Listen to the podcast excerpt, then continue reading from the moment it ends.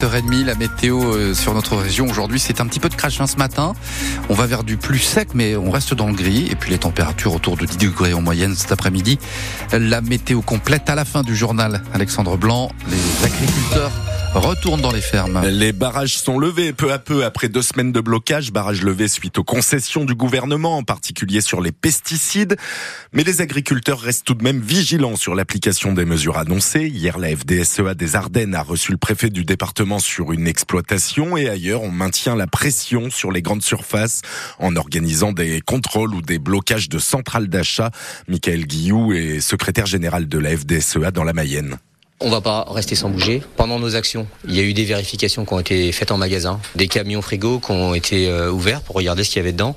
Et on se rend compte, on n'est pas non plus euh, très surpris qu'il y a beaucoup de produits d'importation qui arrivent euh, pour fournir des fois des transformateurs, pour fournir des distributeurs. Donc on va aller pendant ces 15 jours retourner dans les GMS, faire des contrôles pour voir d'une part si le détectage il est respecté et deuxièmement contrôler l'importance des produits d'importation par rapport aux produits français parce que euh, il n'est pas tolérable aujourd'hui que euh, bah, dans, dans, le moment où on est, où on veut mettre l'agriculture en, en, en, priorité, on se serve de nous pour euh, notre image et que de l'autre côté, on continue à importer autant de produits. Et parmi les sujets en discussion, la réglementation sur le plantage des et les contrôles de l'État dans les fermes. Alors que le plan de réduction des pesticides éco-phyto est mis en pause, le groupe Leclerc rappelle des légumes qui dépassent les limites autorisées en pesticides.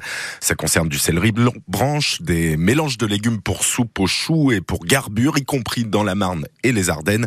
Si vous avez ces produits, il ne faut bien évidemment pas les consommer, les rapporter au point de vente. Euh, il faut les rapporter au point de vente ou euh, les détruire. Bah oui, il les mettra à la poubelle par exemple. Le PDG de la SNCF est venu mettre les points sur les i hier à Épernay. Jean-Pierre Farandou a rencontré des élus marnais et l'a assuré, malgré les révélations du journal Le Parisien, il n'y a pas de projet de réduire le nombre de liaisons TGV sur la ligne Reims-Paris. Démenti également sur l'ouverture à la concurrence et l'arrivée possible de l'opérateur Trenitalia sur la ligne Paris-Strasbourg. Aucun projet n'a été déposé, précise le président du Grand Est, Franck Leroy. À Épernay, toujours, le projet de centrale à de Montelon suscite l'opposition de l'agglomération. Les élus de la communauté Épernay-Coteau et Plaine de Champagne ont voté un avis contre le projet à une large majorité. Dans leur délibération, Sophie Constanzer, ils listent les points de crispation. Cette délibération reprend d'abord les inquiétudes des représentants de la filière Champagne concernant, je cite, les rejets et émissions de la centrale d'enrobage à chaud et parle d'un impact négatif sur l'image de l'appellation Champagne et des coteaux classés au patrimoine mondial de l'UNESCO. Quant à la liste des nuisances possibles que les élus et les habitants craignent, elles sont reprises point par point. L'augmentation du trafic routier, l'altération du cadre de vie des habitants qui se trouvent à moins de 200 mètres, l'impact sur les jardins ouvriers à ou encore le risque d'accident industriel et son impact éventuel sur le milieu. Au final, ce sera bien le préfet qui aura le dernier mot, rappelle le maire de la commune de Montelon, Cédric Pienne. Ça a été quand même une approche assez globale dans la réflexion de voir tous les risques liés au projet. Ça peut apporter un poids important politique, on va dire, sur le sujet. C'est pas une fin en soi. C'est sûr que euh, ça n'est qu'un avis consultatif, donc euh, on verra si, si, le préfet en tient compte ou non. Quoi. À noter que cet avis des élus de l'agglomération, ces réserves ne concernent que la centrale d'enrobage à chaud et pas l'ensemble du site industriel.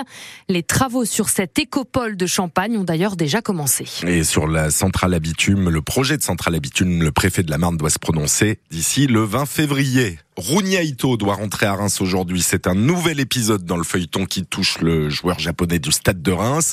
Deux femmes l'accusent de viol, ce que Runia conteste fermement. D'abord exclu jeudi matin par la fédération japonaise. Le joueur est finalement resté avec euh, la sélection nippone euh, actuellement au Qatar pour disputer la Coupe d'Asie. Mais nouveau coup de théâtre hier et nouveau volte-face. La fédération a finalement demandé à Runia de quitter le Qatar. Il doit arriver à Reims aujourd'hui. Sur le terrain, le PSG l'a emporté à Strasbourg. Victoire 2 à 1 hier soir pour la 20e journée de Ligue 1. À suivre aujourd'hui Rennes-Montpellier et Nantes-Lens. Et demain, Reims reçoit Toulouse. Mauvais départ pour le 15 de France qui débute le tournoi destination sur une défaite. Les Bleus se sont inclinés 38 à 17 face à l'Irlande hier soir à Marseille. En Ligue féminine de basket, les Flammes Carolo s'imposent contre le leader Basketland. Victoire sur le parquet de l'Arena Charles Charleville-Mézières 80 à 77. En Pro B masculine, le Champagne Basket inscrit une quatrième victoire consécutive en l'emportant à Évreux 87 à 99. Et puis nous étions parmi les tout premiers sur France Bleu Champagne-Ardenne à vous parler de ce jeune rappeur Carolo Massérien, voilà 6 ans. Il s'appelle Nestaway et il présente son nouveau projet ce soir. C'est au forum à Charleville-Mézières. Le concert est à 19h.